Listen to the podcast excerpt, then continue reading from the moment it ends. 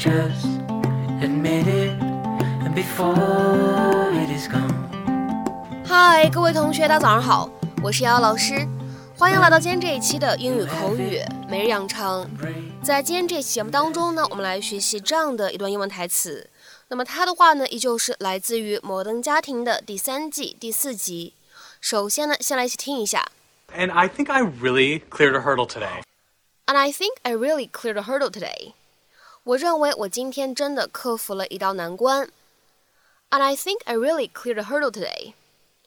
And I think I really cleared a hurdle today. 那么在这样的一段英文台词当中，我们需要注意哪些发音技巧呢？首先呢，在开头的位置，and I 放在一起呢，咱们可以做一个连读，可以变成 and I。and I, and I。 然后呢，再来看一下第二处，think I 放在一起的话呢，咱们可以有一个连读，可以变成 think I, think I, think I。而 cleared a 放在一起的话呢，可以有一个连读，我们呢可以读成是 cleared, cleared, cleared。 I'm home. Oh, hey, did you find Stella? Safe and sound. Oh, hey. I did it. I left the mess. Aren't you proud of me? I sure am. Good for you. you know, it wasn't easy at first, but I just I took Lily to the park and I completely put it out of my mind, and I think I really cleared a hurdle today. Oh, that's great. I'm super proud of you, and you're and you're not even tempted to clean it up now. No, no, not now that you're home. So, guess I better get started. Yeah.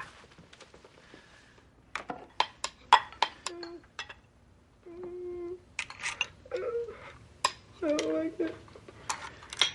It's so gross. Oh my God, What? I was right. You wanted me to clean it up. Oh, that's preposterous. I will not stand here and take this from you. Oh, Cam, life is messy. I love chaos. You are so full of it. Well, you know what? That's all right. No worries. Hey, come on, come on, just embrace it. It's life. Okay, Yeah. okay. Now that is gratuitous. Oh, that's it's Lily's favorite okay. cereal. No. Pillows. Relax. Hey, Lily, honey, come here.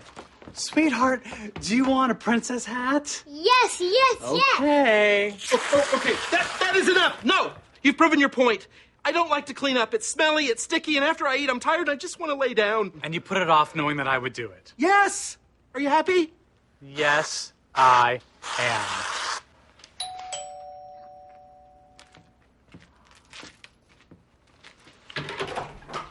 Hi, I'm Ellen Roberts from the adoption agency.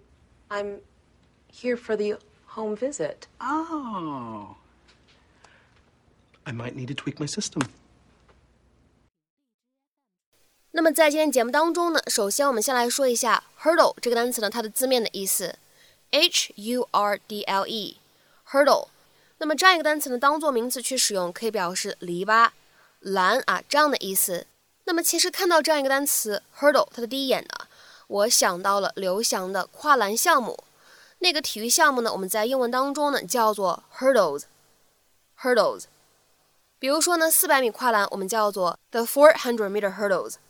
四百米跨栏啊，这是一个项目的名字，the four hundred meter hurdles。那么下面的话呢，我们再来看一下这样一个例子：She cleared all the hurdles easily and raced to the finishing line。他轻松地跨过了全部的跨栏，向终点冲刺了过去。She cleared all the hurdles easily and raced to the finishing line。那么这样一个句子呢，它其实就相当于 She jumped over all the hurdles easily and raced to the finishing line。那么这样两句话呢，其实是一样的意思。那么下面呢，我们再来看一下第二条使用 hurdle 这样一个名词呢，在口语当中啊，我们有一个引申意味，可以用来指 an obstacle or difficulty to be overcome，需要克服的障碍、困难或者难题。那么当做这个意思去理解的话呢，我们经常会见到的口语搭配是 cross a hurdle，或者呢 clear a hurdle。那么此时的话呢，这样的两个动词短语。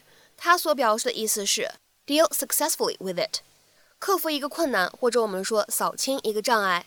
那么下面的话呢，我们来看一些例子。第一个例子 The last hurdle before graduation， 毕业之前的最后一道难题，或者呢，你也可以理解成为毕业之前的最后一个障碍。The last hurdle before graduation。那么下面呢，我们再来看一下第二个例子。She overcame many hurdles to get to where she is today。她克服了很多困难，才到了她今天的位置。She overcame many hurdles to get to where she is today。再比如说呢，我们来看一下这样一个例子。He knew that many hurdles stood between him and success. 他知道他要想成功还有很多困难。He knew that many hurdles stood between him and success. 再比如说呢，我们来看一下这样一个例子：We've overcome all the major hurdles. 我们已经克服了所有主要的难题。We've overcome all the major hurdles.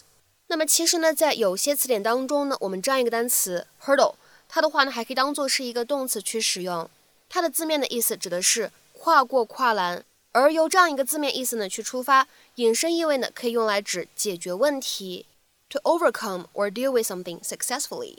比如说 hurdle a problem 就可以理解成为 solve a problem，解决一个问题。那么在今天节目的末尾呢，请各位同学呢尝试翻译以下这样一个句子，并留言在文章的留言区。在他获取学位的道路上，他扫除了很多障碍。在他获取学位的道路上，他扫除了很多障碍。那么这样一段话应该如何去使用我们刚刚学习过的词 hurdle 去造句呢？期待各位同学的踊跃发言。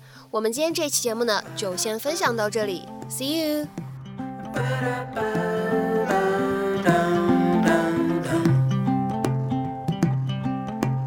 When you spirit